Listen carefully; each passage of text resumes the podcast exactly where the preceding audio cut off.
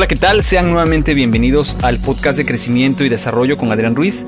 Como siempre, un placer extraordinario recibirlos y platicar con ustedes compartiéndoles tema de mucho interés de crecimiento, de liderazgo, de desarrollo. Y el día de hoy vamos a hacer eh, plática de un tema que considero que es muy importante en la actualidad, eh, sobre todo por la situación que estamos viviendo de la pandemia, las pérdidas de empleo, el que mucha gente ha perdido a seres queridos, pues nos ha puesto en una situación emocional muy difícil a muchas gentes, a muchas personas y creo yo que es tiempo de hablar de un tema muy, muy, muy de moda que está eh, en, el ambiente empresarial eh, siendo un tema de interés y me refiero a la resiliencia. ¿Qué es la, la resiliencia? Etimológicamente proviene de la palabra resilio, que significa volver atrás, y salio, que es saltar, agregando el prefijo re, que indica repetición o reanudación.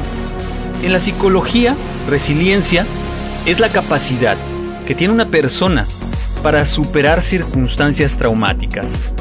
En estos tiempos difíciles, como les platicaba, en los que tenemos que adaptarnos a nuevas reglas de convivencia, que muchos, como dijimos anteriormente, han perdido su empleo o incluso un ser querido por esta contingencia sanitaria, es que este concepto ha tomado mucha importancia. Los grandes oradores, conferencistas, líderes y sobre todo comunicadores han comenzado a utilizar este concepto pero cometen el error de dar por hecho que la mayoría de la gente lo conoce y lo aplica.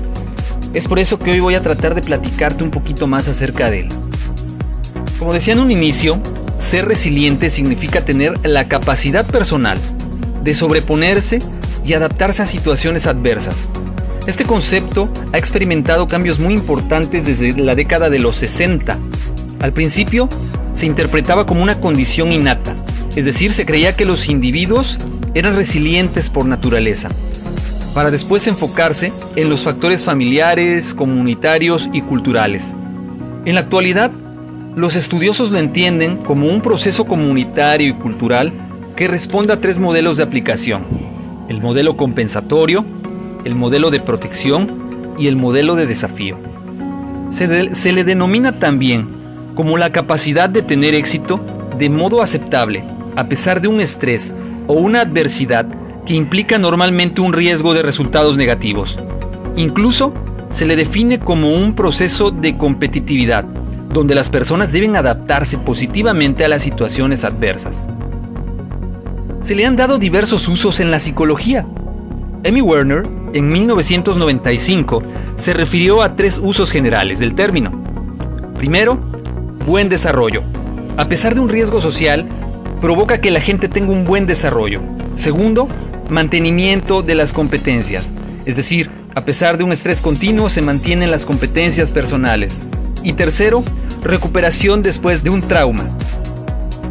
Sania Luther, entre el 2000 y 2006, lo define como la adaptación positiva a la adversidad, haciendo énfasis en dos elementos, la adversidad significativa y la adaptación positiva, de lo cual se concluye que la resiliencia se mide a través de dos elementos, y esta idea es compartida por varios investigadores. Boris Cyrulnik, psicólogo, analista y psiquiatra, divulga este concepto en relación a el término de qué es la resistencia de los materiales que se doblan sin romperse, para recuperar su situación o forma original. Por ejemplo, los juncos que son doblados por el viento o un arco después de disparar una flecha.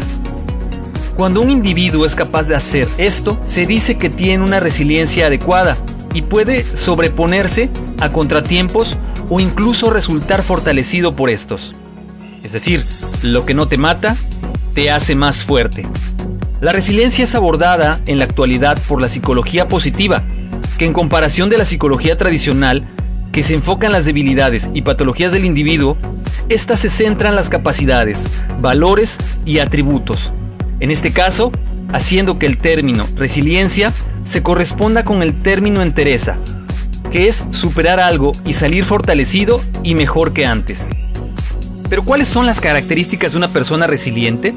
Primero, identifican la situación. Se genera una expectativa de que toda persona positiva puede superar las dificultades. Segundo, aciertan sentido. Las personas resilientes cuentan con una misión, visión y valor esta última con sentido común para ofrecer maneras de interpretar y encauzar los acontecimientos. Tercero, organización con estrategias. Saber hacer el máximo con lo que se tiene a la mano. Ver posibilidades donde otros ven confusión. Podemos concluir que una persona resiliente es aquella que aprende a reconocer sus sentimientos y a dominarlos en el caso de un error, un fracaso o la adversidad. Acepta sus circunstancias tal como son, pero no se victimiza. Por el contrario, entiende que debe buscar otras alternativas y aprender de ello y de los errores cometidos usándolo como experiencia y no como una carga emocional, sin permitir que éstas interrumpan su proceso de vida, entendiendo que se debe avanzar afrontando nuevos retos y sin miedo. ¿Qué te parece? Este tema es muy interesante, ¿verdad? Espero que te sea de utilidad, que lo puedas utilizar para ti mismo con tus equipos de trabajo y entender que somos seres humanos, que nos equivocamos y que esos errores nos ayudan a ser más fuertes, pero sobre todo aprender a entender que la vida continúa y no victimizarnos y eso nos ayudará a ser mejores. Como siempre te agradezco que me hayas acompañado. Espero que me puedas compartir tus comentarios en los medios de contacto. Recuerda que el correo electrónico es adrianrogelioruiz.com. En Twitter me encuentras como Adrián Rogelio Ru. De igual manera, en YouTube, en el canal de Master Ruiz, puedes encontrar estos audios y sobre todo en las distintas plataformas en las cuales se sube el podcast.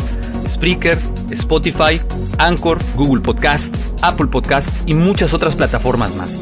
Yo te agradeceré que te suscribas, que dejes tu like, si no lo has hecho, que lo compartas con aquellas personas que les pueda servir esta información para ser mejores y sobre todo que tú lo agarres y aproveches lo mejor para ti.